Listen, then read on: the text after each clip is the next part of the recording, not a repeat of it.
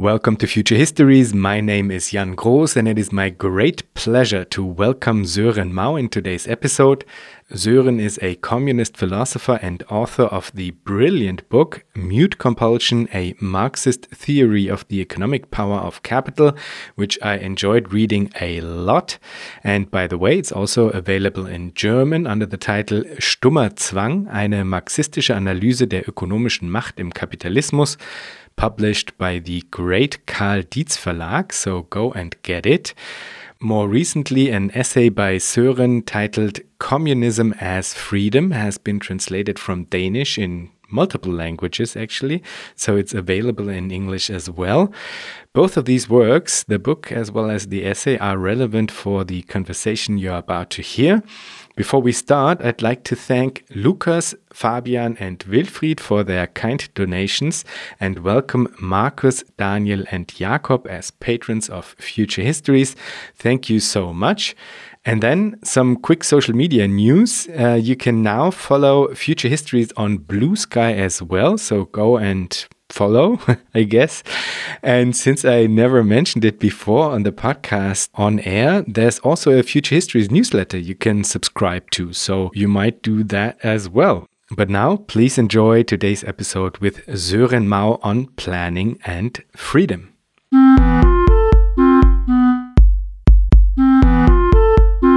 Welcome, Sören. Thank you, and thank you so much for inviting me. Sören, I'm absolutely convinced that freedom and security are two crucial pillars that must be positively occupied when constructing alternative political imaginaries. So I was extremely happy to see you uh, make such a strong and very clear minded case for why communism is freedom. Could you explain to us why communism is freedom and why security is part of the package as well? Well, I think that for me, freedom is kind of like the the guiding principle for thinking about how to organize a communist society. And maybe the reason for that is that, or it has to do with what I think the problem with capitalism is. I wouldn't emphasize, first of all, that it's an unjust system of exploitation or that it's uh, alienating, for example, but I would argue that the most important reason why or the the the thing that's first of all wrong with capitalism is that it implies domination that it's an enemy of freedom that capitalism is an economic system that prohibits people from living the life they want to live. And that's what i write about in my book mute compulsion that capitalism is a system of domination. So it kind of follows from that critique of capitalism that we should think of an alternative to capitalism as a way of avoiding domination, as a as creating a society with the highest possible degree of freedom. So that's that's that's that's how I think about what communism should be. So that's that's my uh, guiding principle to think of a society with the highest degree of freedom. So in that sense, I think uh, freedom is the uh, first and most important principle, maybe, of communism. And how does this relate to the question of security? Um, well, I think security is a is a maybe you could say it's a it's a condition for exercising freedom that we want to be able to exercise in a communist society. So in that sense, it's also it's a presupposition or it's a fundamental thing about communism also in the sense that only on the basis of existential security and an absence of uh, fear of not being able to sustain oneself, uh, freedom can develop. That's yes, kind yeah, of the reason, yeah. you know. And and uh, I, I I guess one of the and yeah one of the primary aims of aims of a communist society would be to secure unconditional access to everything that people need need to live a good and stable and healthy life. And just as an additional follow up in terms of the definition of freedom, so the way that you described it before, yeah. it, it, was very much related to an absence of domination. Are there other aspects uh, of freedom that you would uh, stress when it comes to this, like, very uh, huge and fundamental question of what this actually means, freedom? Yes. Um, well, I, I like the definition of freedom as absence of domination, but I would also, and I think this is maybe just another way of saying that actually that freedom is intrinsically connected to democracy or is a democratic idea in the sense that human beings are by nature social beings and human beings are also natural beings a part of nature and are dependent on the earth and the earth belongs to no one and therefore to everyone and that means in a sense that we we are by nature political animals and that the the question of how uh, human beings relate to their conditions of existence is necessarily a political question and because of that i think that freedom is not just a question of the relationship between the individual and the political community or political institutions. And that would be like the, the modern or liberal notion of political freedom, that uh, freedom is a question of the absence of uh, political institutions from the point of view of the individual. Freedom also has to consist in being able to participate in making decisions about the uh, necessarily common aspects of our lives and in that sense, I think freedom is inherently a, a democratic ideal. And since you mentioned this um, logic that you apply when it comes to the question of human nature or humans' relation to nature, I think it would also be maybe a useful aspect to point out that when it comes to this idea of freedom, as far as I understand, your idea of it it does not entail a certain naturalized idea of that there was a human subject as an essence that should be kind of brought into full fruition, so to speak. At least that's how I understood it, that you are opposed to this notion of a naturalized kind of free individual that yeah. is suppressed by the uh, conditions that surround them. Yes, that's right. And I so one way of of putting it would be to say that there's no natural in the sense of an immediately given way for human beings to relate to their conditions of existence. It's always a political question. So it's it's it's up it's up to us.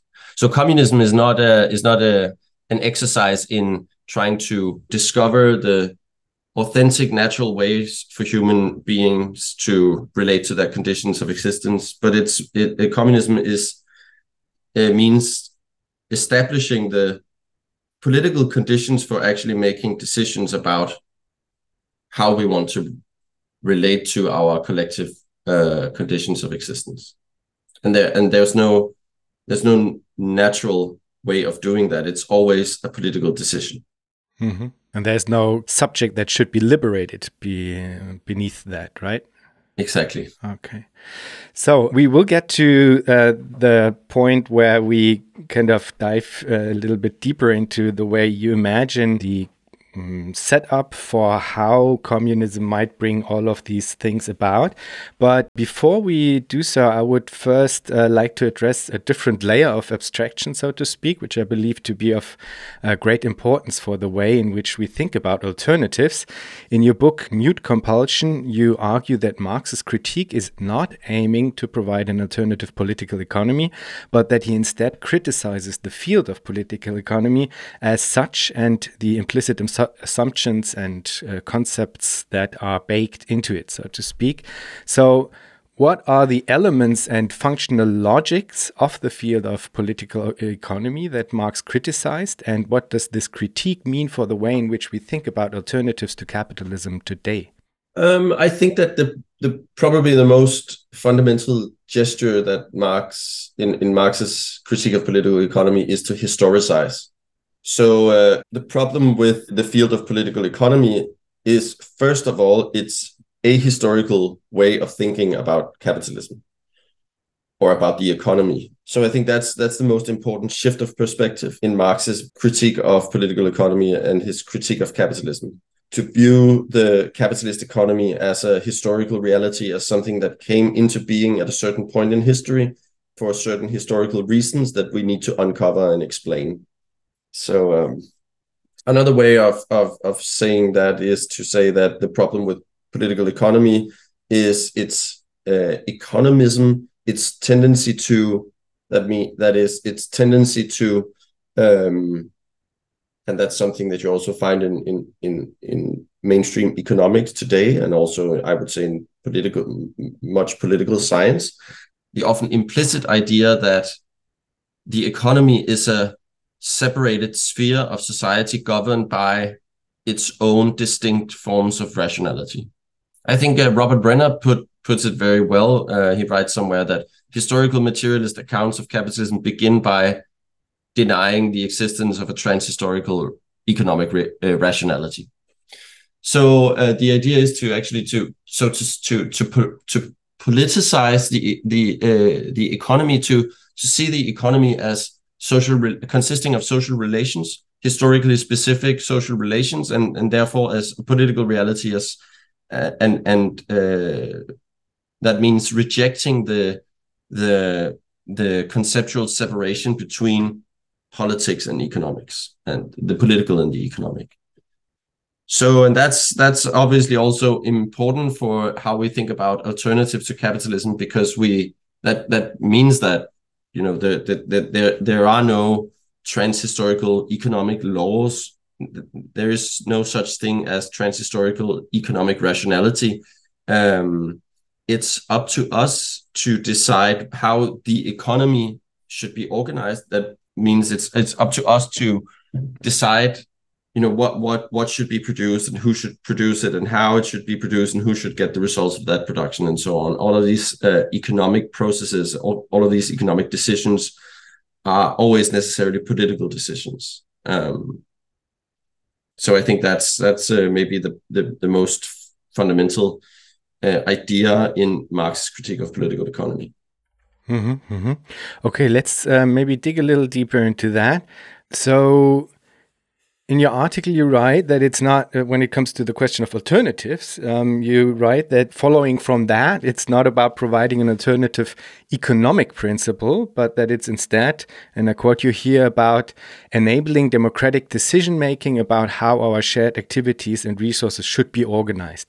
And I think you already mentioned some aspects that are kind of um, related to this question when it comes to how to avoid, let's say, the mistakes of um, economism, so to speak.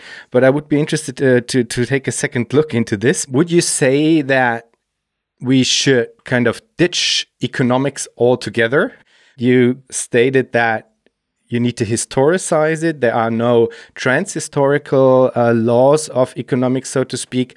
But are there, let's say, some aspects maybe of the theoretical apparatus of political economy, or maybe a bit more narrowly economics that can sensibly re be repurposed for a constructive effort around alternatives? Or should you uh, or would you argue that we should kind of ditch the the discipline of economics altogether? That would be one part of my question. And the other one would be and uh, this is a very crucial aspect to me in neoliberalism uh, the market constitutes also a site for the production of truth so if we argue for overcoming the market in this function as well, I'm asking myself what could be the mechanisms, maybe in plural, to fulfill this aspect of uh, societal organization? Because this is a very very crucial mechanism i would say within the way our societies are governed today. And i get the sense that simply stating we will do it democratically then does not kind of answer the questions uh, sufficiently, I would say, because these things are kind of on different, uh, operate on different levels, I would say. Um, I'm not, uh, to be honest, I'm not sure I understand why uh, saying we will we will do that democratically is not a good answer because I think that the way the function of the market in capitalism as a one of the thing one of the functions of the market in a capitalist society is coordinating production right?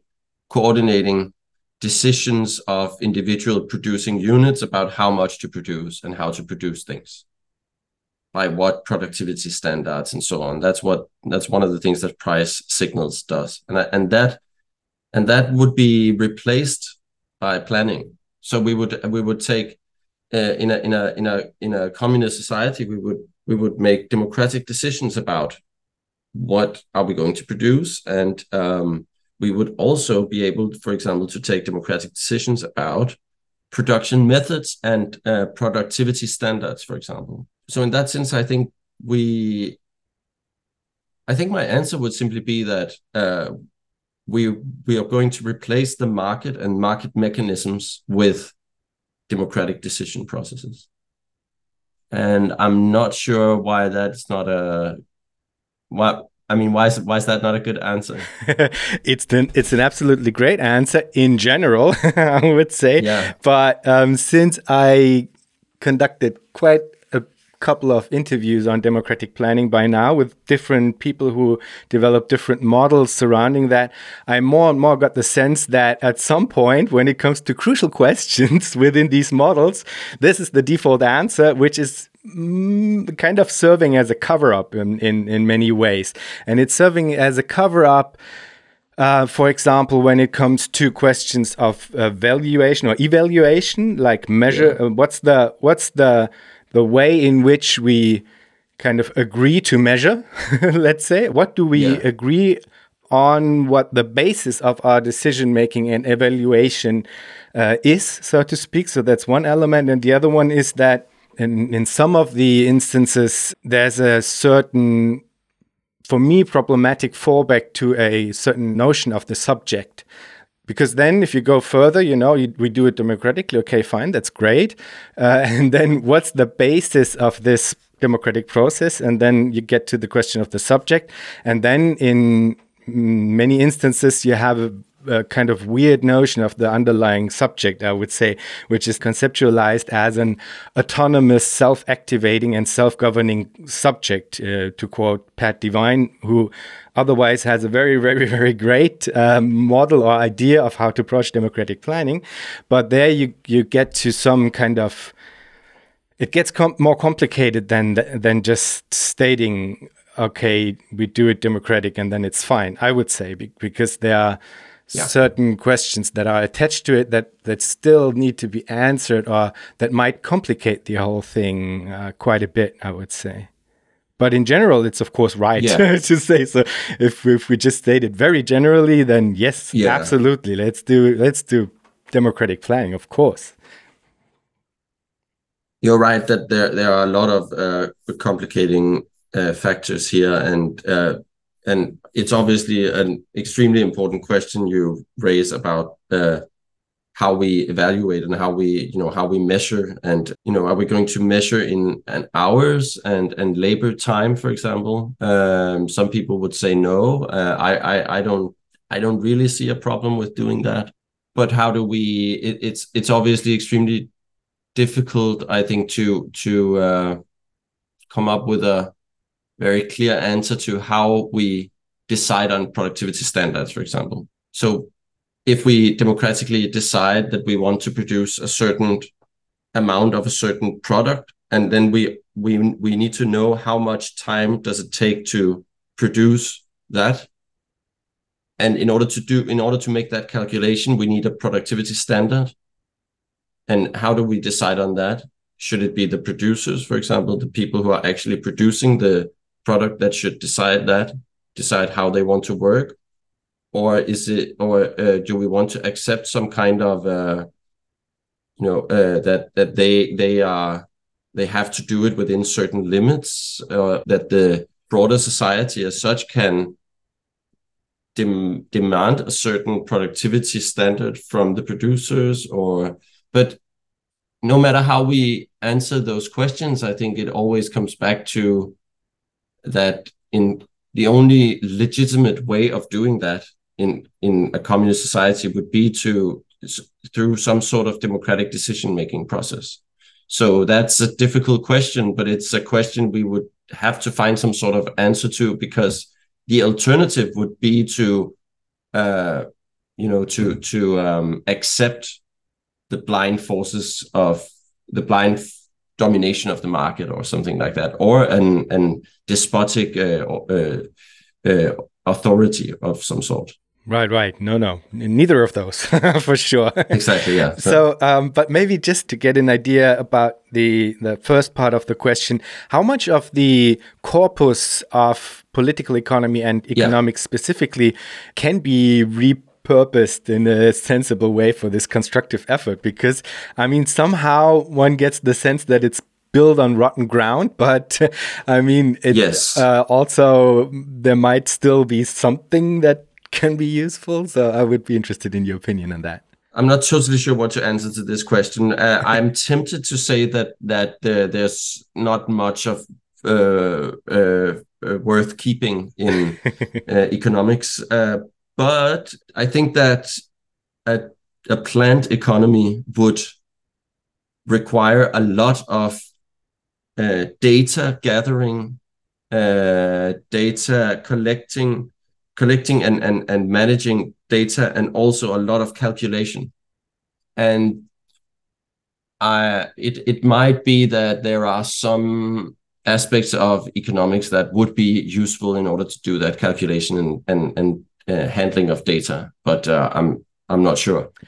Okay, so uh, let's kind of leave this very abstract level and uh, get to a bit more uh, concrete levels of the discussion. Um, your article describes some of the basic coordinates of how to organize our societies differently in communism in order to provide freedom, security, and much, much more.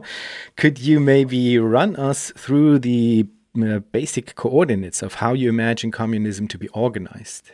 Um, yes, that's um, that's a big question, but I guess the basic idea is that communism requires replacing the market with um, planning and uh, to and, and and to create uh, new political institutions that would enable us to make democratic decisions about what to do with our common resources and to make decisions about economic decisions about uh, what to produce and how to produce it and, and where and when and and and how to distrib- distribute the results of that production. And that's uh, i think the basic uh, uh coordinates if that's uh, what you mean well, maybe, I mean, there would be the need for some types of institutions, for example. So, could you maybe go into that? Like, what kind of institutions would we need? How would they need to be different from the institutions we have? So, maybe you could give us a sketch of this uh, institutional setup. Yes, um, I, I, think that in order to uh, secure the highest possible degree of uh, freedom and security, and in order to avoid concentration of power as much as possible, it would be useful to try to uh, make de- make decisions as close as possible to those who are affected by those decisions. I think that would be an important guiding principle for um, creating a network of institutions that would allow us to to to plan production. So um, power should be decentralized as much as possible. Um, but of course, there are certain decisions that cannot be left to individuals or to small local groups or uh, something like that. Especially here, I'm especially thinking of um, this decisions regarding uh, use of natural resources, and and and so we we we we're obviously also going to need some sort of actually a, a global uh, institution for for making decisions about that. But so so I'm I'm imagining communist political institutions as a network of several layers of uh, institutions that uh, make decisions and where there's not a clear hierarchy of institutions in the way that we're used to from the nation state as we know it. So I think that if we use the word state to talk about what we know as the modern nation state, then we would have to abolish the state and mm, design and construct new political institutions. Uh, if we if we use a broader notion of the state as basically any kind of political institution, then I would say that we need to find a new, uh, come up with a new form of state, uh, a new state power. But um, that's that's not really an answer to your question is it?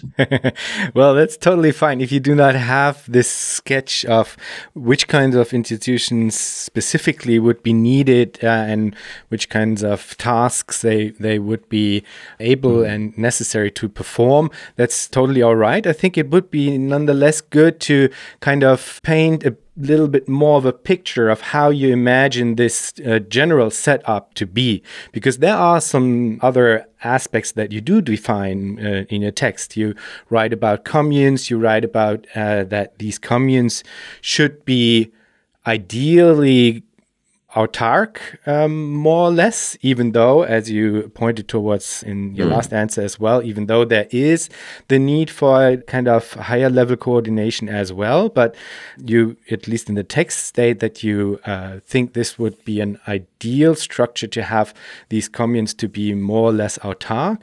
You also write about a certain amount of uh, work that people should perform. And I'm absolutely curious about uh, getting to know whether or not this implies some form of compulsion to work, which is kind of implied but not really made explicit. So, so there are other aspects mm. to the way that you imagine this communist society to be organized that you do have ideas about. So maybe we could kind of get into those aspects as well. Yes, yeah, I'm. Yeah, I use the the word uh, commune as a way of talking about what what would be the basic uh, institutional unit of um, communism, and ideally, every commune would have control over everything that the commune needs in order to secure a good and stable life for its communards, for the people who live in that commune. And the reason why I think that's an important principle is that it would make us less vulnerable to counter revolutionary attempts to re erect class society, for example, or other forms of uh, also forms of concentration of power or corruption or something like that. If communes are uh, not too dependent upon each other, then they would have more autonomy, and and that means that if if something went wrong in one commune, it wouldn't necessarily the other communes would have a better basis for struggling against that or uh, trying to uh, avoid uh, concentration of power or corruption or counter revolutionary uh, movements and so on. Yet, at the same time, uh, you, I think, rightfully stress that there is actually by nature, you argue, um, a high level of interdependence, you know?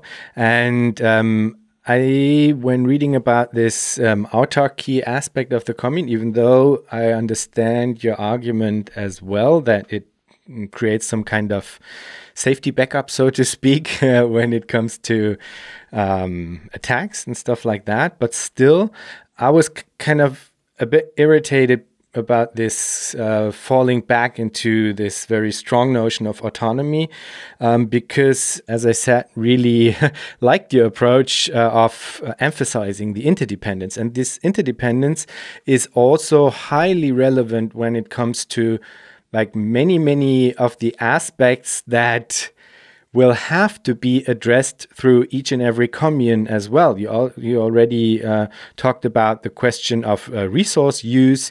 Uh, I mean, uh, if we do want to have some kind of meta level coordination when it comes to this question of resource use, which is kind of necessary if we want to, for example, address climate change and uh, excessive uh, resource use as it is being uh, performed right now, then you immediately get into a situation where you will have to have functioning forms of um, like mediation between these different levels, so to speak. So, and there I would say, I would argue this idea of uh, autarky kind of goes against this grain because the level in in which this interconnection uh, this interdependence and therefore interconnection will have to be uh, enacted is so much ingrained in each and every aspect of for example the production process that it's very hard to imagine both of these same things at the same time you know this high very high level of autonomy for each of, uh, commune and kind of uh, organizational co coordination on a on a meta level when it comes to for example overall resource use because these things are necessarily intertwined in a very very intense way. So i was kind of struggling to imagine how um, highly autark communes working next to each other, so to speak, but not really together as a default uh, modus operandi, so to speak, how how these uh, autonomous communes would be able to to achieve this higher level coordination. Um, I think that regarding the question of interdependence, I think that there's a fundamental difference between human individuals and political communities. I think um, humans are necessarily by nature uh, social animals that are highly dependent upon each other. So, so the the the interdependence I I speak about is the interdependence between human individuals, which is which is one of the reasons why, as I tried to explain earlier, that that's one of the reasons why human freedom must necessarily also consist in um, being able to participate in democratic political decision making processes. But the, the same point, that point about interdependence is not necessarily true of political uh, communities, I would say, of, of communities of human beings. Political communities are not necessarily uh, dependent upon each other to the same degree. Um, we are dependent on each other in the way that uh, all political communities would live on the same planet and we would have to share that planet. And because of that, it would be necessary to have some sort of global regulation of the use of natural resources. For example, how we could, it could, for example, take the form of quotas for uh, CO2 quotas or something like that on a global level for each commune. And then each commune would decide how they would use that or uh, all sorts of different quotas for the use of natural resources, and then it would be up to each commune to decide how to use that.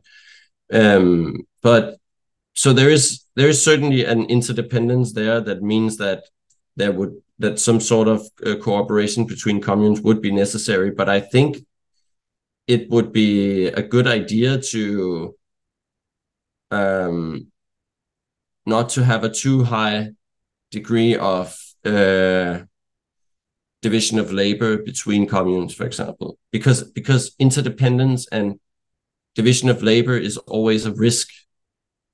Because if, if one commune is dependent on something that another commune produces, then a power a relationship of domination can easily arise. So in, in order to secure freedom and in, and in, it would be in, in and in order to counteract tendencies to inequality between communes and relationships of domination between communes, it would be important to to maintain a high degree of autonomy. I would say, mm-hmm, mm-hmm.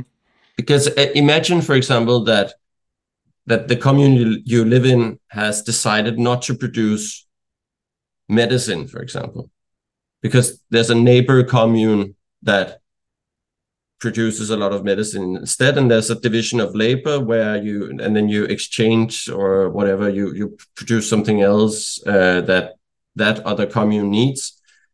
But then if if there's a something like a counter revolutionary uh, political force or movement in that other commune where all of the medicine you need in your commune is produced then all of a sudden you would have to accept what they do or accept their demands or you know sub subject yourself to that so and you would be vulnerable uh, in that sense if you if if the commune you lived in don't have the resources to produce medicine for themselves for example how big of a commune do you imagine? So, if you talk about communes as the smallest organizational unit, how big are these communes you think about? That's that's a really good question, and I think that communes could vary in very much in size.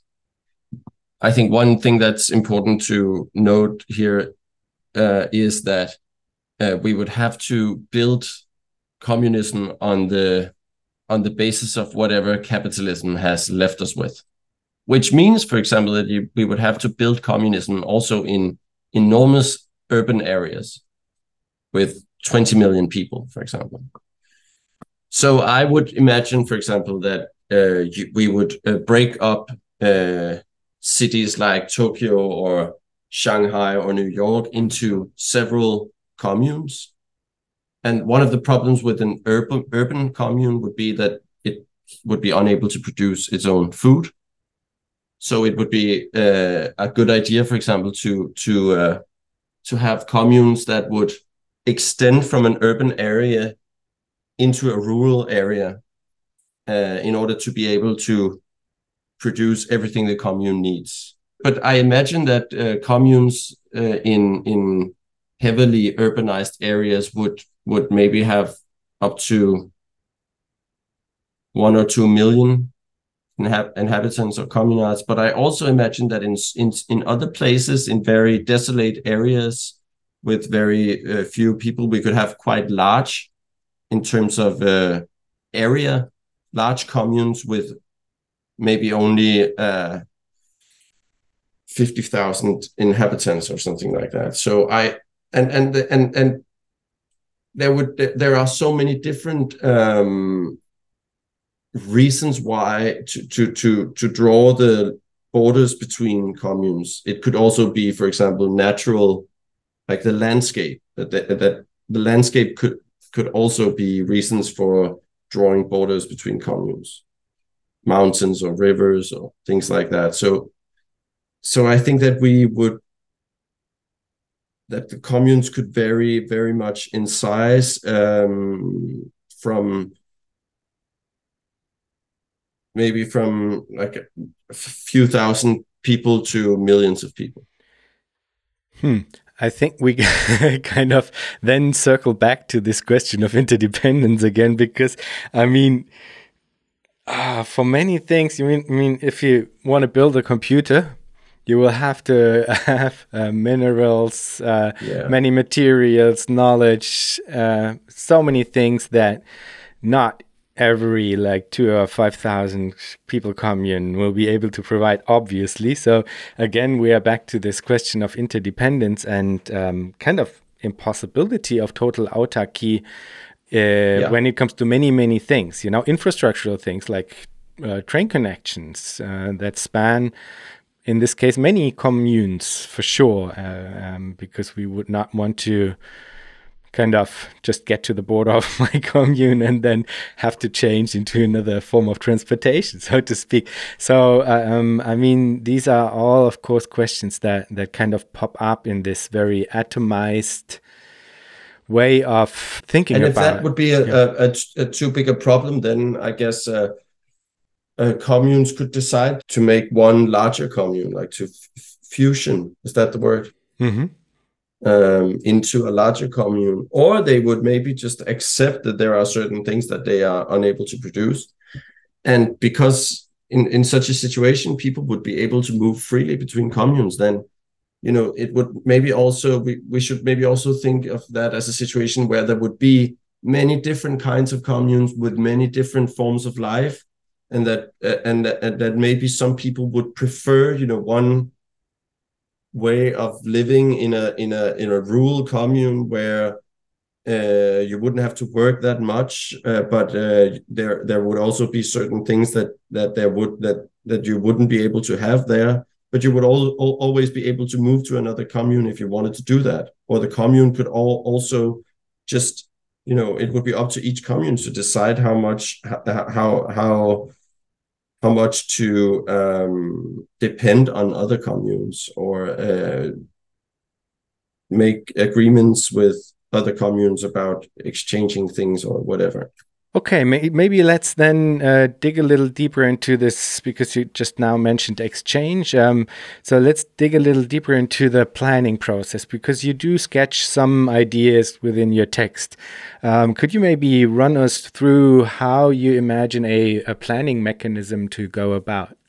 Yes. Uh, well, I think the first step is that we would have to make decisions about what we're going to take collective responsibility for producing. So um, decisions about what to produce would have to be taken democratically in our political institutions in the commune, and um, and then and and I imagine that that would could, for example, take the form of uh, different groups or organizations, or that could submit proposals and that there would be some sort of you know public debate about that or uh, and then maybe a, a, a several rounds of voting for those different plans which would be plans for maybe a couple of years let's say two years for example. So every second year we would um, vote for for a new uh, plan. And uh, that plan would basically be a proposal for what to uh, take collective responsibility for producing. So, so what to do with our common resources, um, and then uh, through that political process, we would end up with a production plan, and that would then have to be implemented, and um, that could be translated to a certain amount of uh, working hours, total working hours that would be distributed as a rule uh, evenly among everyone. So that's that's like the the the way I I think about that in very broad terms. And would there then be a compulsion to work? We touched upon this, but didn't yet answer it. That's a good question, and I think that um, I would love to to be able to say no, and uh, that there would that there would never be any form of that in communism everyone would be able to do whatever they want all the time and that there would be no no one forcing you to do anything. But i'm not sure. I think that's a realistic thing to say.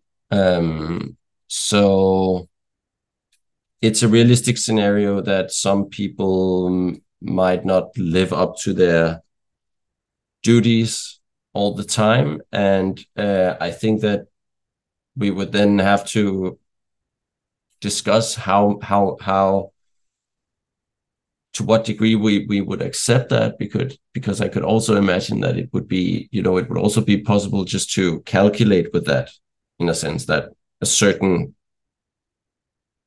uh, that, that that there's a certain uh, amount of people that wouldn't show up for work or something like that. And and that's you know maybe we maybe we could just accept that. Um but if it if it turns out that it has too many negative consequences in the long run i think yeah i think there would probably need to be some sort of i'm not sure compulsion to work is the right way to uh, describe it but i could imagine for example that you could lose certain privileges if you don't take your share of collective responsibilities. Um, I think that it's really important to, as I said earlier, uh, to guarantee unconditional access to everything that people needs need to live a good, healthy, stable life. So unconditional access to housing and food and medicine, healthcare, and so on. But imagine, for example, that we have collectively decided that everyone has the right to take a new education every 10 years, for example. Then that could be like a, a maybe that's a right that you could lose. Or imagine that there are waiting lists for certain, especially attractive housing something like that. And then maybe you know if you don't show up for work, uh, then you'll you you you you will lose your place in the on the waiting list for a housing or something like that. So there could be you know certain things that I, I'm not sure that I would categorize that as or call that compulsion to work. Does that make sense? Yeah, kind of. I mean, I think um, for me the thing is that I would I would say that you end up with this dilemma because I can sense that it's a dilemma for you as well. Somehow it feels like it. Yeah, somehow, yeah, it is. and uh, I think you end up with this dilemma because of uh, this um, separation that you introduced. This separation between the realm of necessity and the realm of freedom. So maybe let's talk about that because I think this is the source for why you then come to a point where you have this situation where you think that you need to discipline or incentivize, which is kind of a form of disciplining in a yeah different way so to speak that's why yeah. you end up with this uh, this constellation where you think that you need to discipline people into doing certain types of uh, work uh, in order to use this uh, remuneration or withholding of remuneration or benefits in order mm -hmm. to steer, so to speak, uh, the, the way in which things are being organized. So I think this is the, the root of it. So maybe let's talk about it. Could you maybe describe these different realms to us and why you believe this to be a sensible distinction? Well, um, it's a distinction that Marx is, Marx makes, and um, I refer to Aaron Benanav when I um, mention it in, in in the essay, but um, I'm not sure it's the best way to describe actually what I'm trying to describe there. But um, so the idea is is that there are certain needs that we agree politically to take collective responsibility for, and that's the public production. Like that's the that's that would be what the commune decides to produce, what we decide together to produce in the commune and to take responsibility for.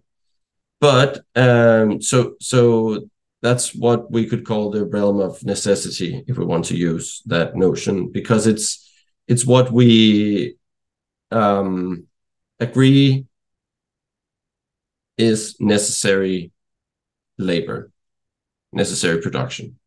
So it would obviously be, for example, production of food for everyone, production of medicine and housing and things like that. But that that that would be um, there are there are a lot of things that would be quite obviously be necessary for the commune to exist, and we would have to take care of that uh, collectively. But then there are all sorts of products that we would not necessarily regard as a public uh, responsibility to take care of. You know, maybe some people would would suggest that we should, uh, you know, uh, build a, a, a, piano factory because it's because we we we want to have pianos. But other people might have the the opinion that well, I would I would rather work less because everything we everything we we would decide to produce would mean more work for everyone because we would distribute work evenly, right? So everything we add to the list of what the commune produces would means more work for everyone. So it would always be a um, a, a discussion about or a decision about what do we want to, you know, do we want to have more uh, less work or do we want to have this or that product? And then we would disagree on that. So maybe some people would vote for a production plan that would include pianos and accept that we would have to everyone would have to work a little bit more because we we think it's nice to have pianos. And other people would maybe prefer not to work and then not to have pianos. And uh, uh, and then you know whatever uh, the result would be that the commune would not necessarily produce everything that people want so there, there, there, there will, will be a lot of needs that will not be met, or a lot of wants that will not be met by uh, the production that is organized by the commune. And what are we going to do about that? Well, the, it's obvious, I think, to say that well, people would be, you know, if they, if they can, they would be free to produce that in their free time outside of the work organized by the commune. So that's kind of like the the the the basis for distinct distinguishing between the realm of necessity and the realm of freedom. The realm of necessity is the all of the things we agree to that agree are necessary to produce together and that we take collective responsibility for producing and the as a political community and the realm of freedom is whatever we want to uh, use our uh, uh, all of us all of the rest of our time whatever we want to use that for.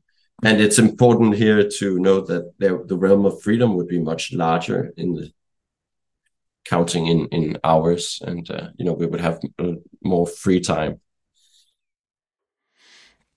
Yeah. Hmm. But i, I yeah. but it's it's yeah and i i want to add that it's uh i'm not i'm not sure that's the that that those terms the realm of necessity and the realm of freedom are the best way to describe that because and maybe that's what some of what you were thinking about uh, when you asked me about this that I just said earlier that I that that organizing the economy by means of democratic decision making would be the, the the the best thing to do if we want a society with as with as high a degree of freedom as possible. So in a sense, that is not a that's it it's it's wrong to oppose that to freedom. Right. So absolutely. Mm-hmm. I would agree with that, with the last statement. That's why I think it's an unlucky separation. Because for me, when reading the text, um, I always thought, what? Wait a second.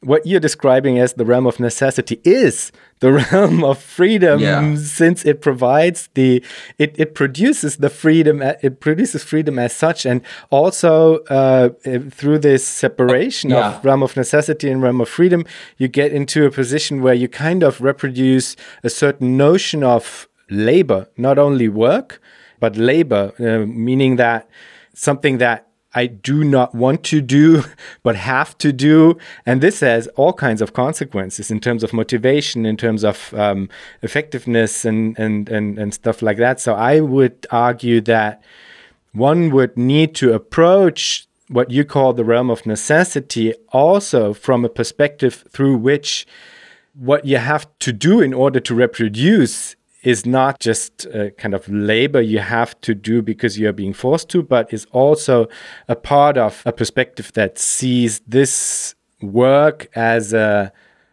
absolutely I wanted to say logic, but that's maybe the wrong word, as a necessary part of reproduction that is not separated into a kind of alienating thing to do, so to speak, in, in, maybe to be a bit polemic about it, I would say.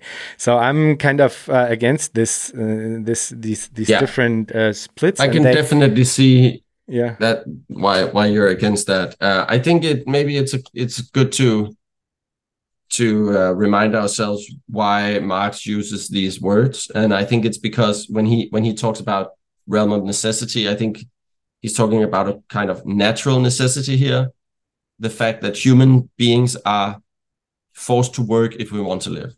So and and that's uh, I think Marx is right in that that that one of the fundamental aspects of human beings is, and he says this already in in his early writings in the German ideology that what distinguishes human beings from other animals is that they produce, that we are forced to uh, uh, transform our surroundings in order to be able to live off them. So humans being have we have to work in order to live. We have to uh, transform our surroundings in order to be able to live off those surroundings. And that is a natural necessity. And that's why he calls it the realm of necessity, right? Because, and, the, and then the more productive we can get, the, the less time we need to do that, or also depending on the natural uh, conditions of the of where we live. I mean, in certain if you live in certain areas, uh, uh, certain places on the earth, it would require more work to to uh, to be able to survive than in other places. But the basic fact is that there is a certain amount of uh, work that is necessary in order to live, and that's a natural necessity, and that's why Marx calls it the realm of necessity. And in opposition to that, the rest of your time you can use to do whatever you whatever you want, and that's the realm of freedom in a so I think the the maybe the, the reason why or the the source of confusion or disagreement here is maybe that we're maybe confusing a natural necessity and freedom with political necessity and political freedom, if that makes sense. Yeah, kind of. But also, I think the way that you use the realm of necessity is not the way that you described it right now. So it's not the the Marxian no, right. the Marxian notion of, of subsistence. So the basic level of what you have to um, do in order to yeah. reproduce yourself as a like physical uh, biological object, so to speak. You know. So you use it in a very different way, which is uh, encompassing much more than just subsistence, and then and I think this kind of complicates it as well, you use these words uh, private sector and uh, public sector. So you use public sector for the realm of necessity and then private sector for the uh, realm of freedom, so to speak. And I mean, this also adds another layer of confusion in that it kind of. Uh, runs the danger of sounding as if you wanted to say that the private sector, in which you also state that there will possibly still be markets, exchange, etc. That this is mm-hmm. the the realm of freedom, and it quickly sounds uh, like this liberal talking point where you know markets are equated with freedom and planning is basically yeah. tyranny and obligation, so to speak, which is definitely not what you wanted to state, and it is no, absolutely right. clear reading the text that this is not what you wanted to say. But I just think that this this terminology um, this additional terminology of uh, public sector and private sector also kind of feeds into the misunderstanding. I would I would say, yeah. Yeah, I think you're right about that, and uh, there's obviously uh, a risk that, well, because public and private sector are concepts that we also use about the capitalist economy. Hmm. Then there's a there's a a risk of uh, thinking that what I'm what I'm describing there would be something that's similar to how the capitalist economy works, which is not what I'm trying to do, but but um, or not what I'm trying to say there.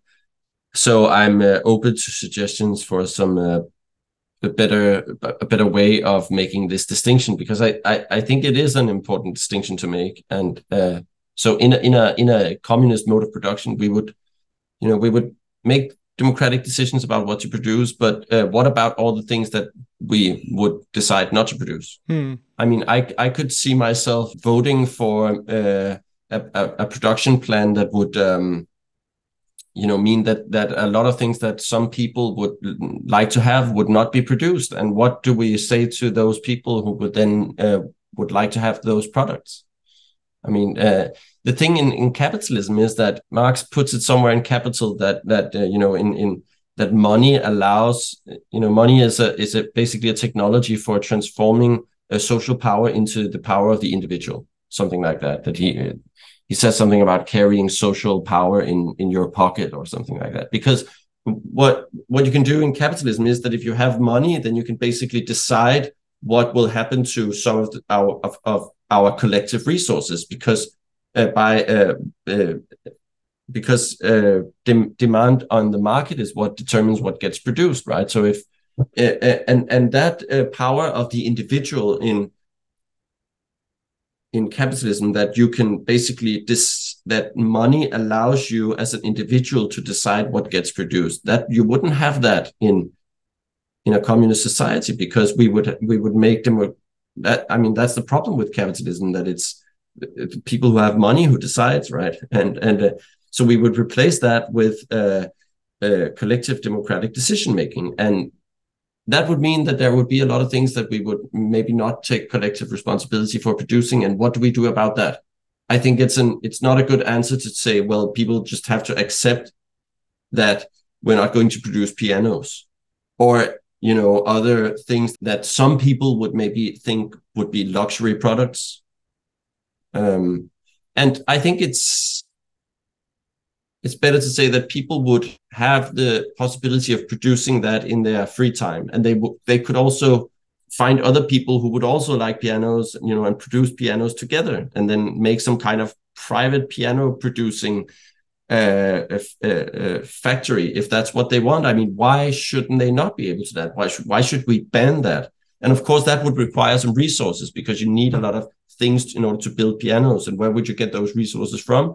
you would obviously have to get them from the commune. So again, the commune would have to make decisions about which resources to give to private production. But I think it's it's it's important to to acknowledge that if we are going to have a democratically planned economy, there would be a lot of things that would not be get produced, a lot of needs that would not be met by our collective production, and uh, there and and we would have to find a way of letting people ha having those needs met in other ways, and that's kind of the, the so so that's a way of saying that that there would be production also outside of what the commune organizes. The production organized by the commune would not be all all production that there is in in in society.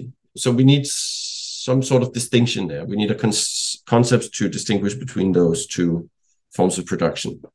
Yeah, I mean, there are different questions attached to that. If you say that what you call the private sector will need to get some forms of resources, you know, I think then you'll quickly get to the point where one might say, okay, why then not just include this as a need uh, into the collective process, you know? Why funnel these resources into a market system, so to speak, you know, uh, in order to be able to produce pianos. So we can have mechanisms that allow for the detection of uh, needs that are not yet met. We can uh, develop mechanisms that are able to provide some form of plus X that might be some form of luxury goods. So there should be some mechanisms. I absolutely agree with you. There should be some mechanisms in place that are able to kind of address these extra needs, so to speak. I'm not quite sure whether this mm. automatically implies that you will have to have a form of classical market system, you know, with some form of uh, money, some form of uh, value form, and all the things that go along with this. Because at least to me, it sounded as if what you describe as a private sector would then probably have all of these things in order to be able to produce this plus X. And I, my argument would be there can be like creative ways of integrating this absolutely valid need for the plus X into forms of uh, democratic planning as well. So uh, it's not about a rigid system that does not have any ability to to change, to include, to to have realms of freedom within uh, what we consider the collective mechanism, I would argue.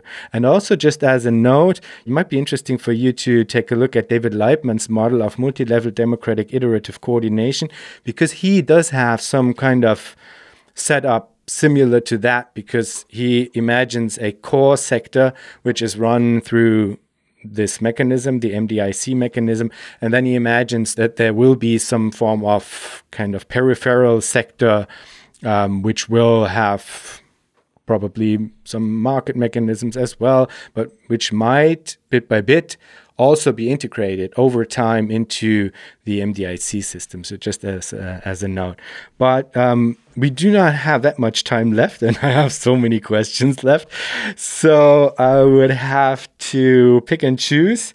I mean, maybe before we get to the final question that I ask all of my guests, maybe let's get back to this very high level of abstraction um, that you, I think, very brilliantly look at in your book, Mute Compulsion, because there you describe the, the fact that capitalism, in order to reproduce itself, it does not only rely on ideology and violence, but also on mute compulsion or what you call uh, economic power. So I'm quite interested in the question which kind of alternatives uh, a communism would have to provide in order to address these different fields that now guarantee the reproduction of uh, capitalism. So, to frame it a bit more clearly, hopefully, what kinds of mechanisms of reproduction, of reproducing itself, would communism need to have in order to produce this stability and um, yeah, in order to reproduce itself, maybe, because I think we could go uh, one by one through violence, ideology, and um, and economic power, and ask ourselves, okay, th now this is in capitalism, this is handled uh, through these three powers, so to speak. But which kinds of powers would communism need to have in order to reproduce itself? Um, well, I think that there would not be something similar to violence in communism because I mean capitalism relies on violence, especially the violence of the state. Without a state that guarantees private property, for example, through the use of violence in the form of police and military, uh, capitalism would not be possible. So in capitalism, we have a situation where the economic system is dependent upon the constant use of violence or the threat of violence uh, for reproducing itself. That would not be necessary in a communist society, but that does not mean that I don't think that there would be any form of violence in communism. I think I think there would still be all sorts of you know aggression between people and we would have to uh, find a way to take care of that and that would probably mean uh, also that we would have to accept that the commune would be able to uh, use violence uh, towards individual people in order to make to to force them stop doing something like beating someone else for example like private uh, uh, relationships or you know violence in that way. But that that's not um, that's not the same as violence as an integrated uh, uh, element in in the economic system. That would not be uh, there wouldn't there wouldn't be anything similar to that in uh, in communism. Um, regarding the question of ideology i think that's a that's a that's very different. Your question reminds me of uh, uh, a quote by Louis Althusser in his essay uh, about Marxism and humanism, which I really like. There's a passage about ideology where he speaks about would there would ideology you know what is the role of ideology and would ideology would there be any kind of ideology in a communist society in a classless society? And i think he has a very nice way of putting that. So i'm just going to read that quote because i just found it and he, he writes that, and I quote, in a class society, ideology is the relay whereby and the element in which the relation between men and their condition of existence is settled to the profit of the ruling class. In a classless society, ideology is the relay whereby and the element in which the relation between men and their conditions of existence is lived to the profit of all men. Uh, so I think that ideology is in a sense ideology is something that will always exist. Um the thing is that ideology is and he's he's using a broad notion of ideology here because this implies that ideology is not only is not necessarily always a form of domination. It can also be you know a a a, a concept that um merely describes how uh, how the way we understand ourselves and our surroundings are affected by our social world, and that uh, that can also contribute to reproducing social forms that are not uh, domination or uh, hierarchies or something like that. So, uh, so, so in a in a in a class society and in, in capitalism, ideology has the function of reproducing class society, reproducing uh, capitalism, but in but but we could definitely imagine that in a communist society there would be ideological forms that would help reproducing a free society and avoid uh, re-erecting class society. And then there's the question of whether there would be some something similar to economic power in communism. And i think that when I talk about economic power in capitalism, it's it's always a form of domination. And in that sense, that wouldn't be, you know, the, the whole point of abolishing capitalism and building communism is to uh, get rid of domination.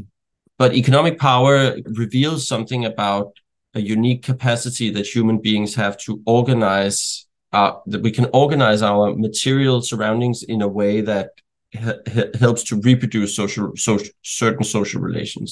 In capitalism, those social relations are relations of domination. But you know, it's possible to think about how in a communist society we could organize our material surroundings in a way that could help reproduce communism.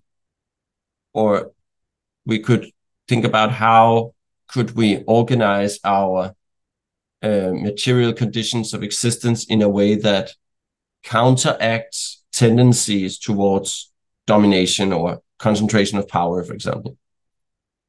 That could be, for example, as we talked about, ensuring a high degree of uh, local autonomy or uh, autonomy in each commune by uh, giving priority to that above, for example, uh, productivity and, and division of labor. Because a high high degree of division of labor would maybe mean higher productivity, less working hours for everyone, less work for everyone. But that could, but it could also have the consequence that it would make society more vulnerable to power concentration. So there, there would be like there would be a trade off, and we would have to make some uh, uh, some sort of decision about that. But that, so that's uh, so in that sense, if we think of economic power in the broader in a broader way as externalizing social relations in our material conditions of existence or material and social surroundings, then there would be something similar to that in we could we could think of using that capacity, that unique capacity of human beings uh, to come to to to work for communist uh, ends in communism. And then, Søren, there's a last question that I ask all of my guests, and it is if you think about the future, what makes you joyful? Um, it makes me joyful to imagine how daily life could be under communism. To imagine to to work much less, and also to imagine that we could have a totally different way of organizing the division of labor, where maybe I wouldn't just have one function or one job my entire life i would maybe i would have maybe i could have uh, more than one uh, uh, uh, function at the same time. So one day a week i could do one thing and then another day in the week i could do something else. And i would maybe have the opportunity to specialize in something new after a couple of years or do that throughout my life. And then of course you know it it it makes me joyful to imagine not to to never have to be worried about money. And uh, you know to know that i would have an secure basis of existence that i would have a place to live and uh, something to eat and uh, everything that i would need in order to have a good life without you know having to worry about how the economy is developing and, and what will happen in the next crisis. And uh, whether I will lose my job and will I be able to pay my rent and stuff like that. That's that makes me very joyful to think about. Wonderful. Søren, thank you so much for being part of Future Histories. Thank you.